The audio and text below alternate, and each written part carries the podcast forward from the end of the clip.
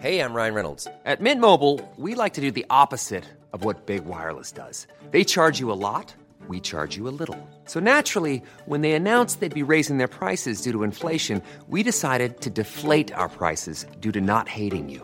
That's right. We're cutting the price of Mint Unlimited from $30 a month to just $15 a month. Give it a try at mintmobile.com slash switch. $45 upfront for three months plus taxes and fees. Promo rate for new customers for limited time. Unlimited more than 40 gigabytes per month. Slows. Full terms at mintmobile.com.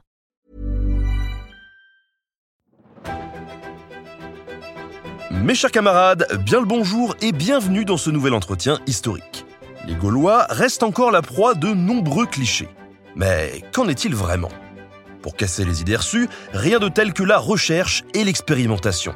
Guillaume Reich, archéologue spécialiste des Gaulois, revient pour nous sur les techniques utilisées par les scientifiques comme lui pour comprendre un peu mieux leur environnement et leur savoir-faire. Soyez attentifs, vous allez apprendre des choses surprenantes. Bonne écoute Ladies and gentlemen.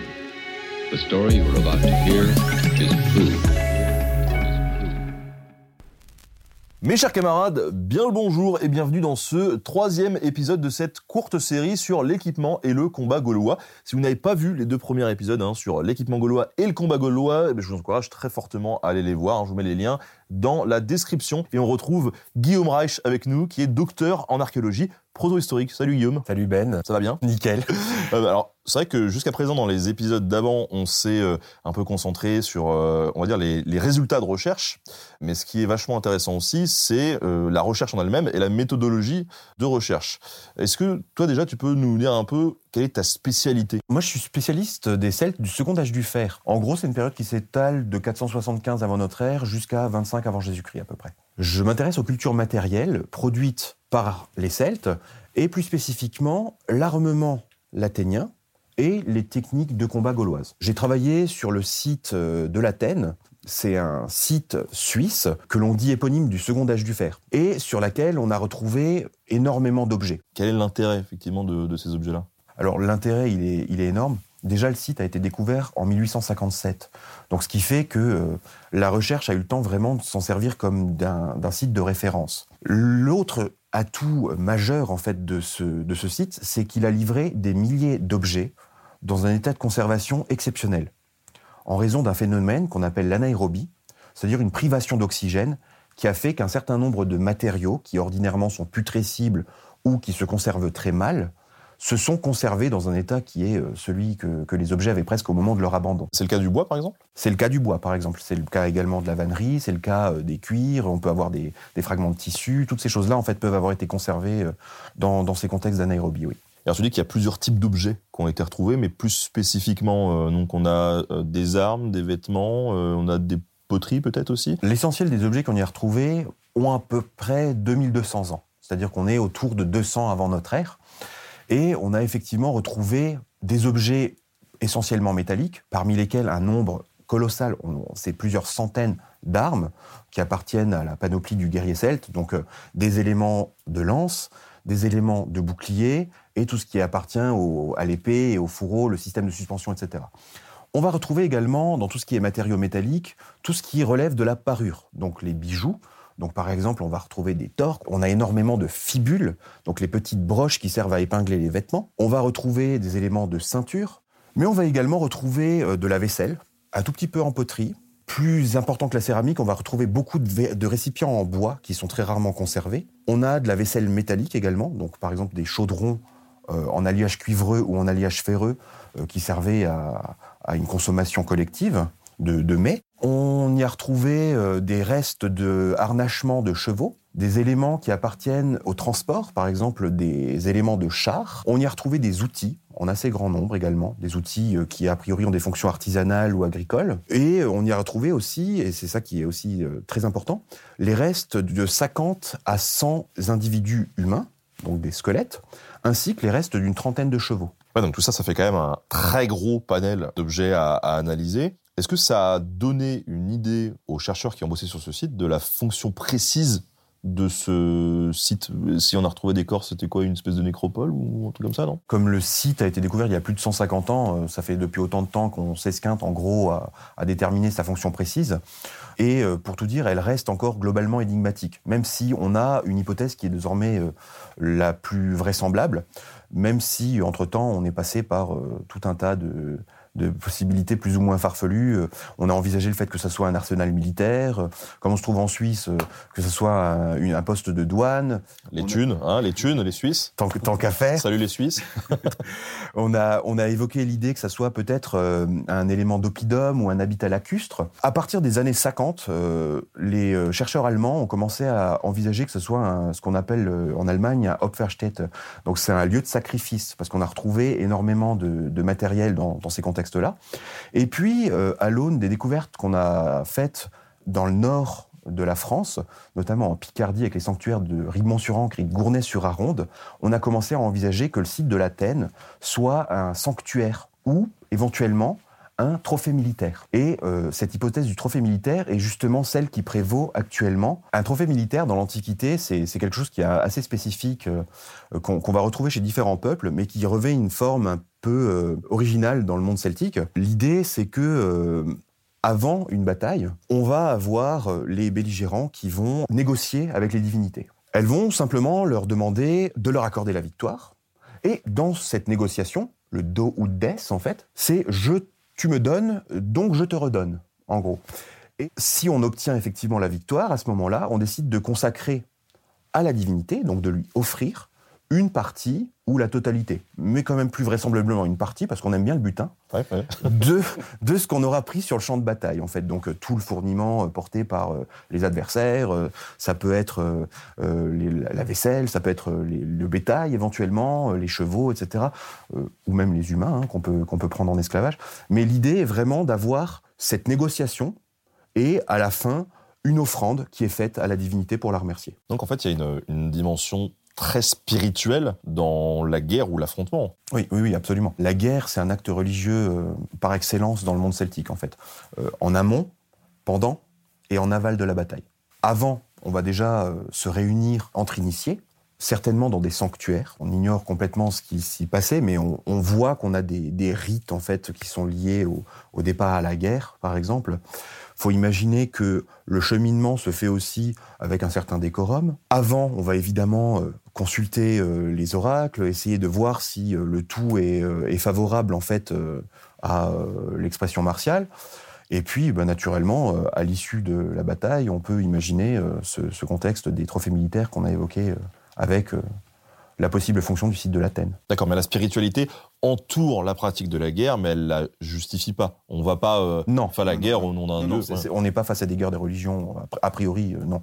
Non, non, c'est- vraiment pas la configuration qu'on retrouve dans l'Antiquité de manière générale. C'est hyper intéressant ce que, ce que tu nous dis, parce que je trouve que c'est vraiment au, cœur des, des- des sciences humaines, finalement. Euh, là, on a euh, à la fois du matériel et du spirituel, donc de, de, de l'humain. Et donc, toi, tu, tu me dis que ces armes, elles sont issues d'un contexte martial religieux. Oui, c'est plus que probable. Mais pour affirmer ça, en fait, il a fallu le prouver. Il faut le reconnaître. euh, on a parfois tendance, dans le domaine de l'archéologie, à euh, placer dans le domaine du rituel religieux, du culte, en fait, tout ce qui nous échappe en partie. Là, en fait, il fallait éviter cet écueil. C'est pour ça qu'il a fallu vraiment poser les bonnes questions au matériel issu de ce site, euh, établir un certain nombre de problématiques, et pour mieux comprendre et la fonction de ces armes et la fonction du site. Ok, donc euh, si je résume bien, euh, il y a eu plusieurs hypothèses qui ont été émises sur ce site de l'Athènes, où on ne sait pas encore voilà, trop exactement ce que c'était, euh, mais il faut répondre à cette question, à, quoi sert ce site? Et toi, ton approche, ça a été, ça a été quoi justement pour essayer de, comprendre ça? La tienne et celle de tes collègues. J'ai utilisé une, un angle d'approche, en fait, qui avait déjà été employé, mais euh, pas de manière aussi systématique euh, jusqu'à mon travail, en fait. C'est euh, les destructions qui affectent parfois les armes. C'est-à-dire que sur un certain nombre de sites celtiques à travers l'Europe, on va retrouver des armes qui ont manifestement fait l'objet de destruction. On a des épées qui sont tordues, des lances qui sont ployées, on a parfois des fourreaux d'épées qui sont repliés en accordéon, on a des, des, objets qui semblent avoir fait l'objet d'un certain acharnement pour détruire vraiment leur, leur surface, leur intégrité.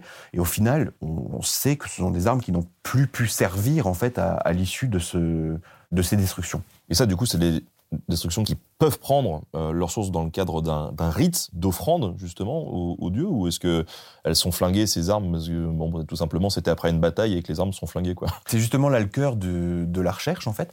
C'est que euh, on a eu, euh, au cours des dernières décennies, tendance à, à placer justement toutes ces destructions dans le domaine du rituel, c'est-à-dire qu'on serait face à des mutilations volontaires. On a cherché donc à intenter réellement à euh, la morphologie de l'arme, à, son intégrité, puisque bah, l'arme, au fond, elle est euh, un peu vivante dans le système de croyance celtique, et on va vraiment la neutraliser, la détruire avec un certain acharnement.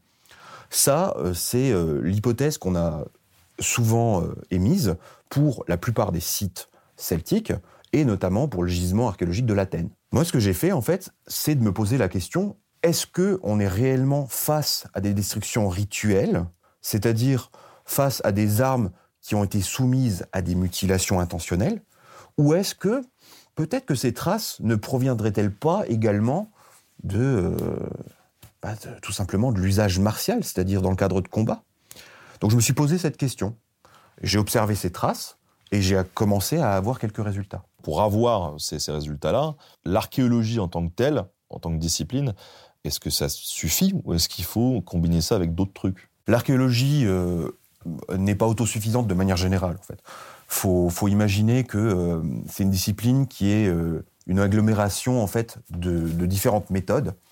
Et euh, pour cette étude de la trace, je me suis tourné vers ce qu'on appelle la tracéologie, qui vient parfois concourir aux connaissances dans le domaine de l'archéologie. Donc concrètement, qu'est-ce que j'ai fait? Je me suis penché sur ces traces de destruction, mais pour cela, il a fallu déjà les identifier. C'est-à-dire que je n'allais pas interpréter chaque trace visible sur une arme comme étant une trace de destruction. Il a fallu déjà comprendre ce que c'était qu'une trace de fabrication, par exemple, ce que c'était euh, une trace liée à la restauration, ce que c'était qu'une trace qui était liée à la découverte potentielle de l'objet, tout ce qui relève aussi de la taphonomie, c'est-à-dire répondant au contexte d'enfouissement de l'objet. Faut imaginer qu'un artefact, euh, quand il est abandonné dans le sol, pendant euh, 2200 ans, grosso modo, sa surface va s'altérer. Il va y avoir des agents chimiques, des, des éléments mécaniques qui vont intervenir et qui vont le métamorphoser. Typiquement, le fer, ça peut rouiller. Voilà, la corrosion, par exemple, effectivement, est un bon exemple.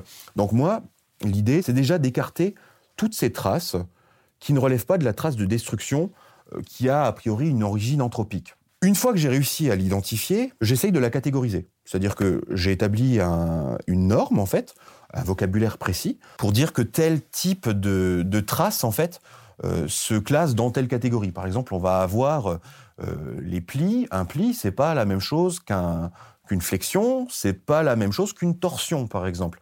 Le vocabulaire français, en fait, ne connaît pas de réel synonyme. À chaque fois, on a une petite nuance.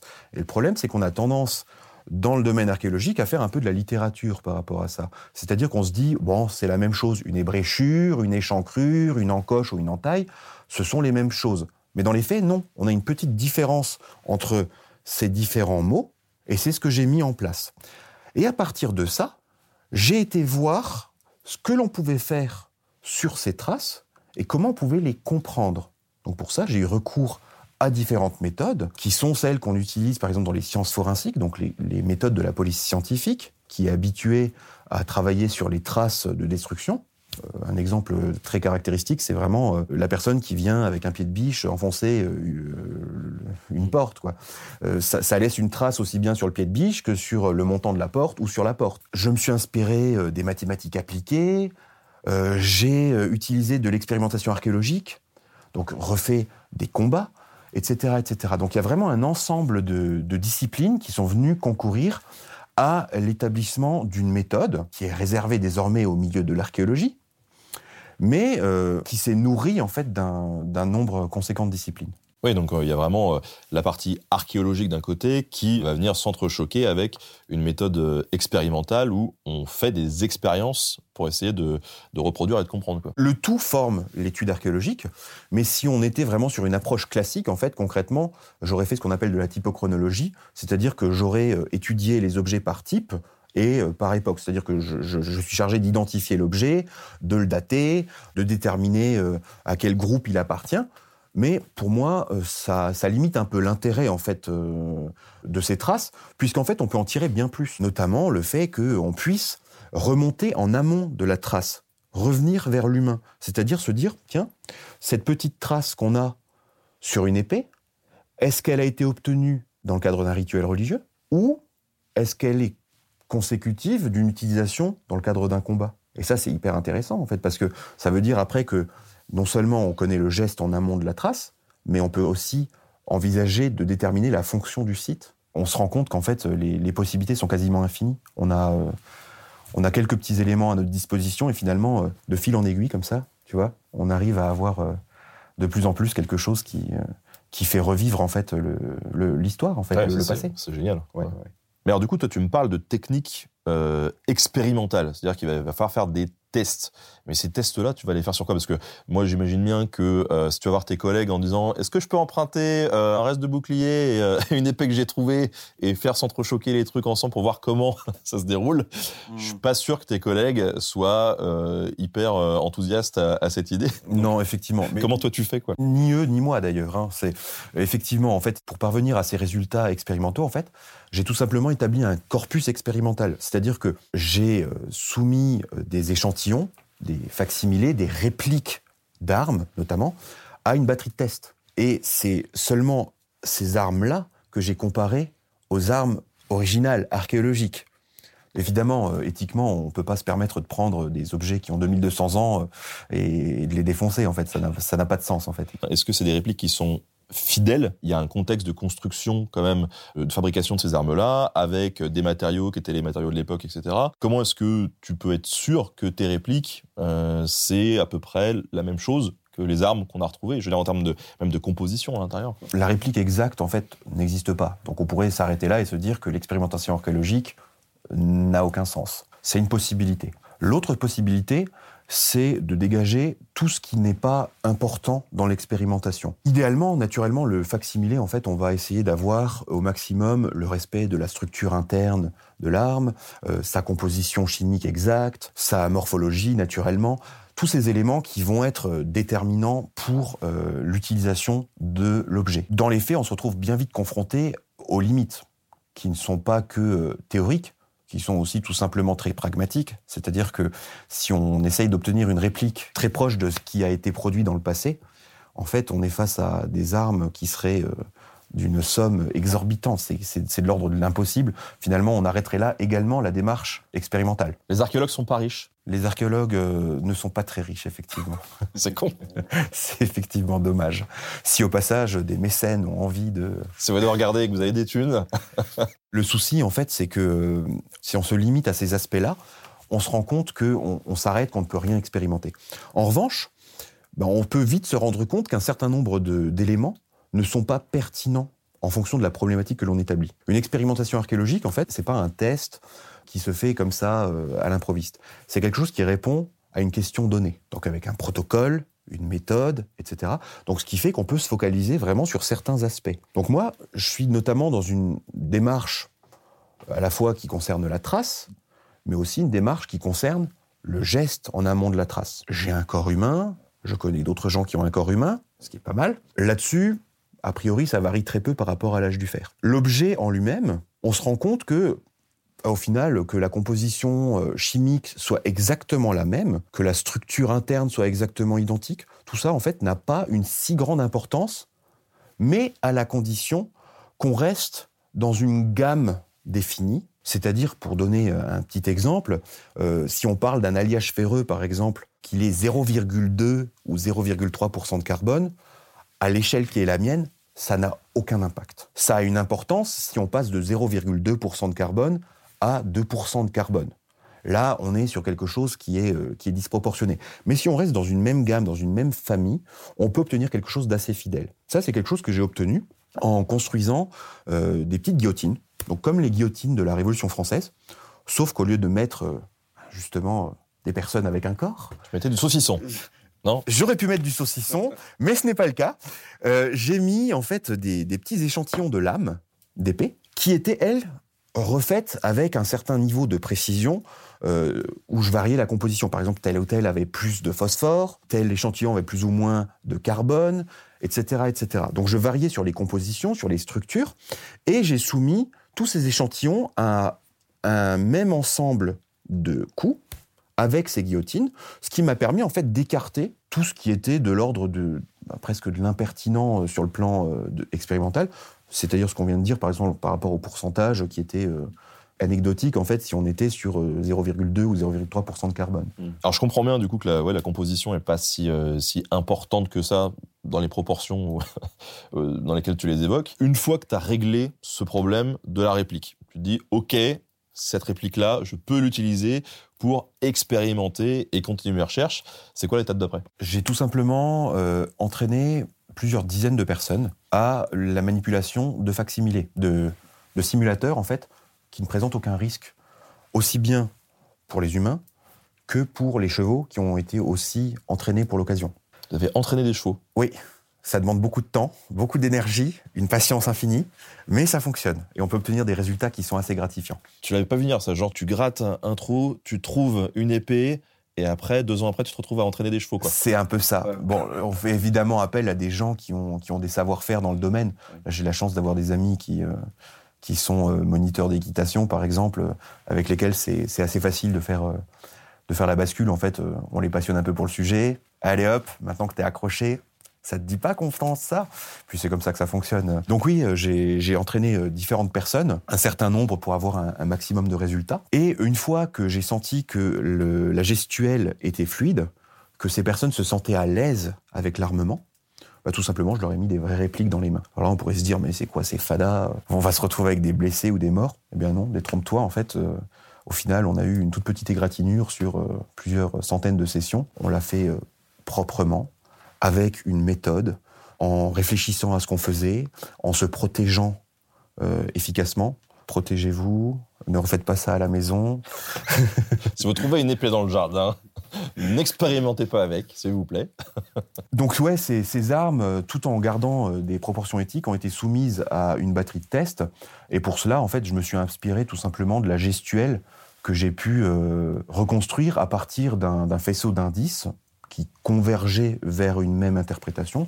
Donc, euh, ben, tout simplement déjà de la biomécanique. Le simple fait qu'on puisse faire tel ou tel mouvement avec le corps, euh, ça n'a pas varié depuis 2200 ans. Je me suis intéressé naturellement à la morphologie des armes, qui va inviter à un certain usage assez naturellement. J'ai regardé euh, ben, ce qu'on peut faire via la tracéologie, que ce soit sur les armes, me dire, bah tiens, potentiellement, c'est cette partie-là qui peut plus ou moins servir. J'ai regardé ce type d'éléments également via les mathématiques appliquées. J'ai eu des indices par euh, les textes antiques, ou tout simplement l'iconographie ancienne. Quand je dis ancienne, c'est euh, produite euh, par les Celtes ou par leurs contemporains. Puis aussi tout simplement des éléments de médecine légale, des comparaisons ethno-archéologiques. C'est-à-dire que je suis allé voir, euh, bah, par exemple, euh, comment ça se passait euh, dans des sociétés qui utilisaient encore l'épée, qu'est-ce qui se passe quand on utilise un bouclier et une lance, etc., etc. Que- Quelle est la façon dont, on qu'on a de s'en servir Qu'est-ce que ça produit comme coût sur les sur les armes, etc., etc. C'était vraiment cette idée-là de, mettre en branle en fait ces, armes, ces répliques, en s'inspirant vraiment d'un maximum de d'éléments pour essayer de, de redessiner finalement les contours d'un art martial gaulois. Et du coup, tu as trouvé des trucs? Ah oui, j'ai trouvé des trucs extrêmement intéressants. Je te donne juste quelques exemples. Parmi les, les dizaines de, de traces de destruction qu'on observe sur les artefacts originaux, sur les armes euh, laténiennes, on va en avoir qui vont être, par exemple, on a des, des épées qui sont euh, juste un tout petit peu ployées. Au final, ça, c'est quelque chose qu'on obtient très facilement dans le cadre du combat. C'est simplement un choc sur les lames qui sont relativement souples et qui va se déformer. J'ai un exemple, par exemple, euh, à un moment, euh, d'une d'une épée qui a été utilisée de taille par un cavalier. Et je lui ai demandé de percuter le pourtour supérieur du bouclier d'un fantassin. L'épée est venue se ficher dans le bouclier, et là, blum l'épée se plie euh, à 90 degrés. Ça, c'est quelque chose qui arrive relativement régulièrement quand on regarde et les sources archéologiques et dans mes phases expérimentales.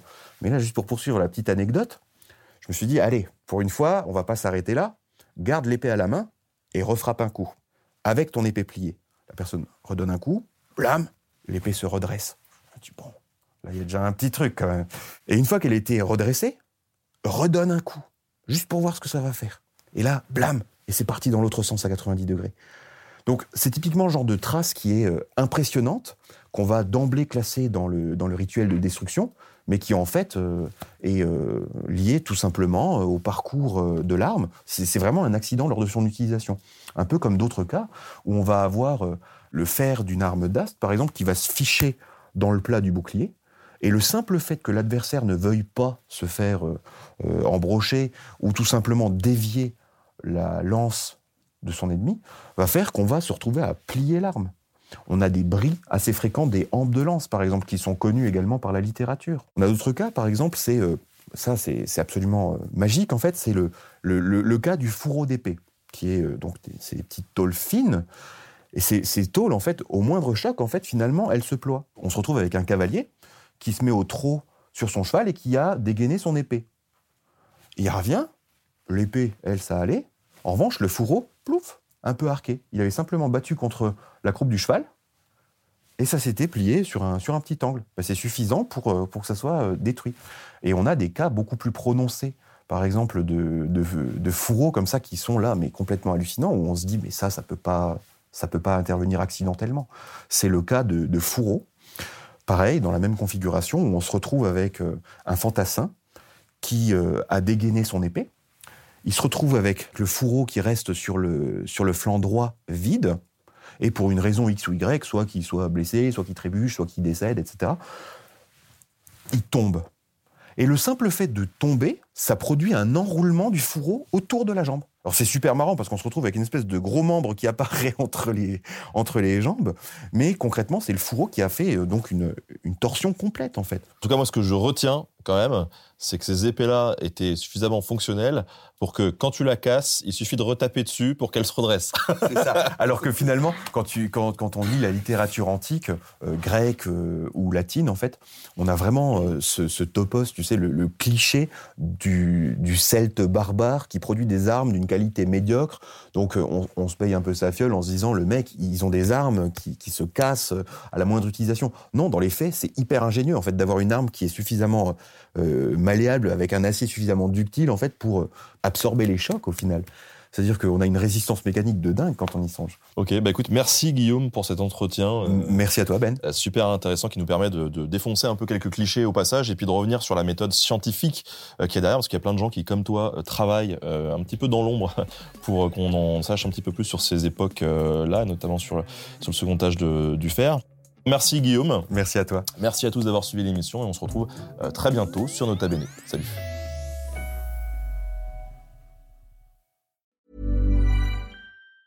Normally, being a little extra can be a bit much, but when it comes to healthcare, it pays to be extra. And United Healthcare makes it easy with Health Protector Guard fixed indemnity insurance plans. Underwritten by Golden Rule Insurance Company, they supplement your primary plan, helping you manage out of pocket costs without the usual requirements and restrictions like deductibles and enrollment periods. So when it comes to covering your medical bills, you can feel good about being a little extra. Visit uh1.com to find the Health Protector Guard plan for you.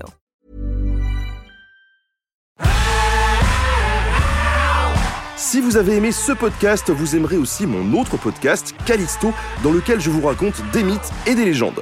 En attendant que vous nous suiviez sur Castbox, Apple Podcast, Podcast Addict ou toute autre plateforme qui propose cette fonction, n'hésitez pas à vous abonner. Vous pouvez même nous laisser une note et, soyons fous, un petit commentaire, je le lirai avec plaisir.